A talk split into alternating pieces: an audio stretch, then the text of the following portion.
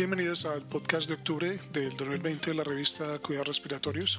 Soy el doctor Rubén Darío Restrepo, profesor de terapia respiratoria de la Universidad de Texas en San Antonio y miembro del comité editorial de la revista Cuidado Respiratorio. Este es el resumen de este mes. La elección del editor de este mes es una comparación de nebulizadores de malla vibratoria y nebulizador mejorado por la respiración, lo que se conoce como BEN, durante la ventilación mecánica. Ashraf y sus colegas utilizaron solución salina radiomarcada para evaluar la masa inhalada y el tamaño de las partículas de aerosol con cada dispositivo. Se colocaron dos nebulizadores en el lado seco del humidificador, mientras que en el, nebulizador mejorado con la respiración se colocó después del humidificador. El nebulizador mejorado por la respiración fue menos sensible a los efectos de la humidificación.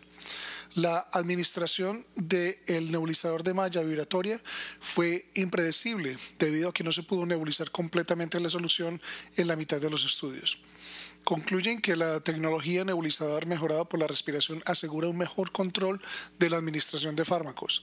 En un editorial adjunto, Berlinsky compara las ventajas y desventajas de diferentes nebulizadores, argumentando a favor de mejorías en la técnica y la adaptación de dispositivos para necesidades específicas. Kuch y otros describen el impacto de los vasodilatadores pulmonares intravenosos sobre las células epiteliales bronquiales humanas en cultivo.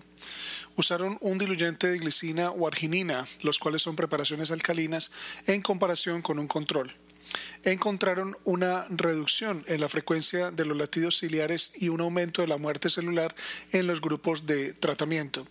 La frecuencia del latido ciliar cesó inmediatamente después de la exposición a la preparación del fármaco.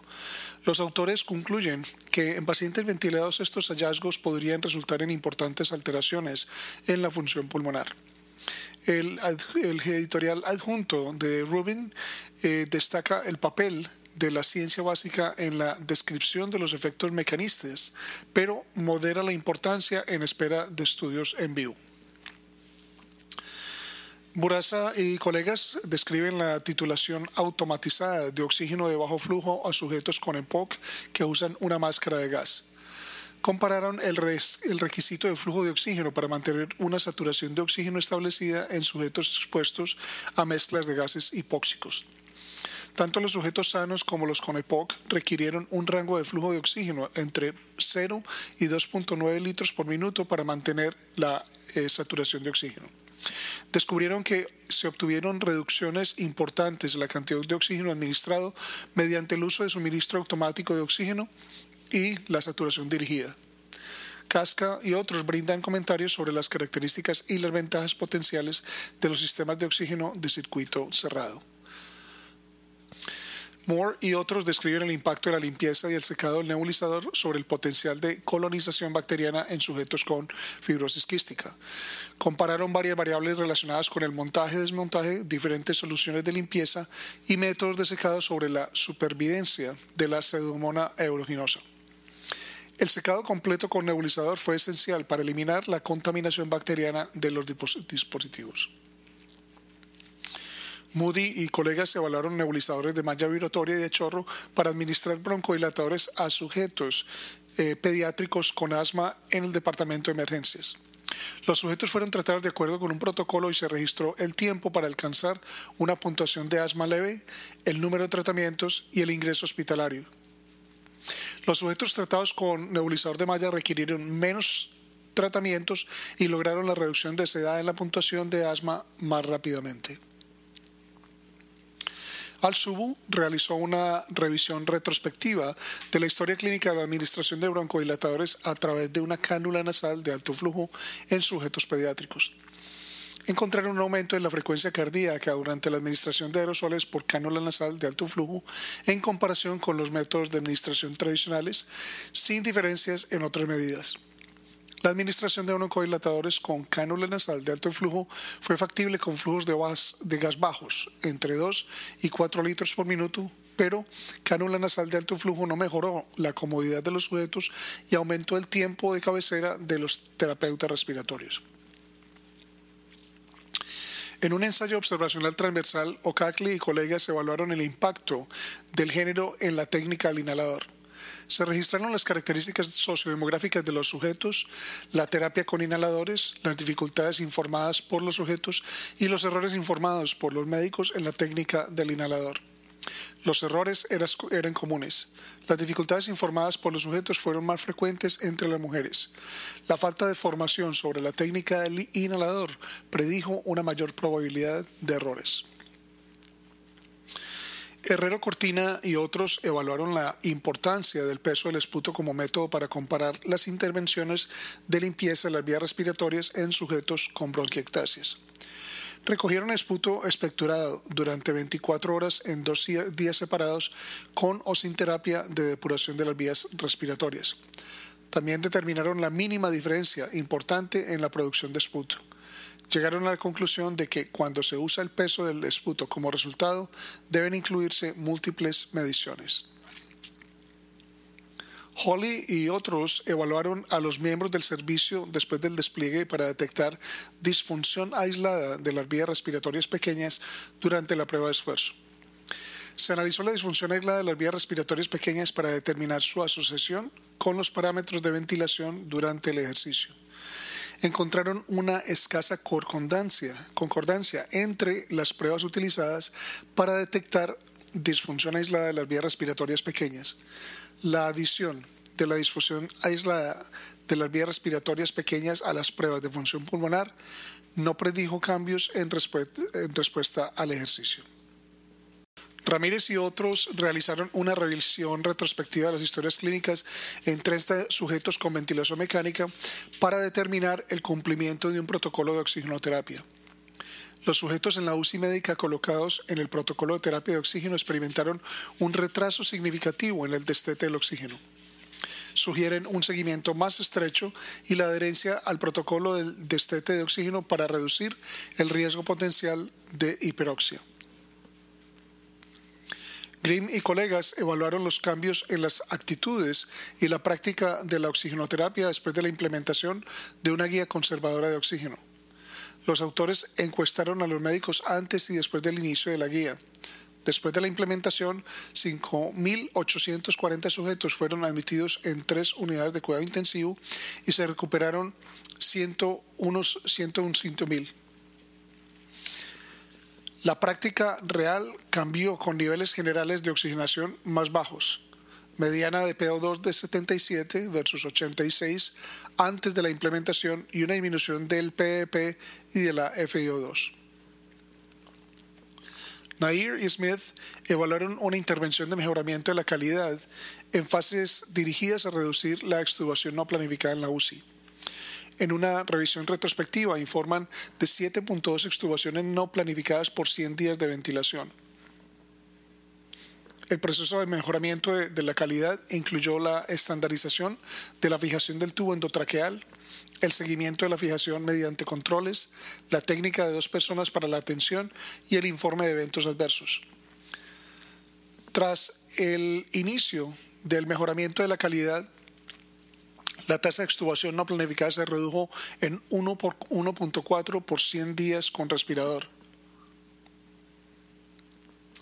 Carla y sus colaboradores realizaron un estudio retrospectivo de la configuración del volumen corriente en sujetos con ESRA, estratificando grupos según el índice de masa corporal.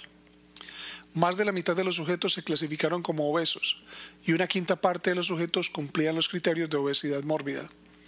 Los sujetos en el grupo de obesidad mórbida tenían tres veces más probabilidades de recibir un volumen corriente mayor de 8 mililitros por kilo el día 1 y requirieron terapias de rescate con mayor frecuencia. Medcus y colegas utilizaron la muestra nacional de pacientes internados para evaluar la falla de la ventilación no invasiva en sujetos con insuficiencia cardíaca aguda. En casi 280.000 sujetos, el fracaso de la BNI ocurrió en el 1.5% de los casos. El fracaso se asoció con shock cardiogénico y paro cardíaco, lo que resultó en una tasa de mortalidad del 26% en el grupo de fracaso de la BNI frente al 6% en los tratados con éxito.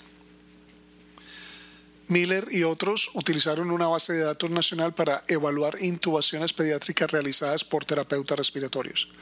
Los autores recopilaron datos sobre el motivo de la intubación, los fármacos utilizados, el número de intentos y los eventos adversos. Solo el 1% de los primeros intentos de intubación fueron realizados por terapeutas respiratorios. También encontraron que los terapeutas respiratorios tenían tasas de éxito similares a las de otros proveedores, pero tasas más altas de eventos adversos. Los terapeutas respiratorios tenían más probabilidad de utilizar videolaringoscopía.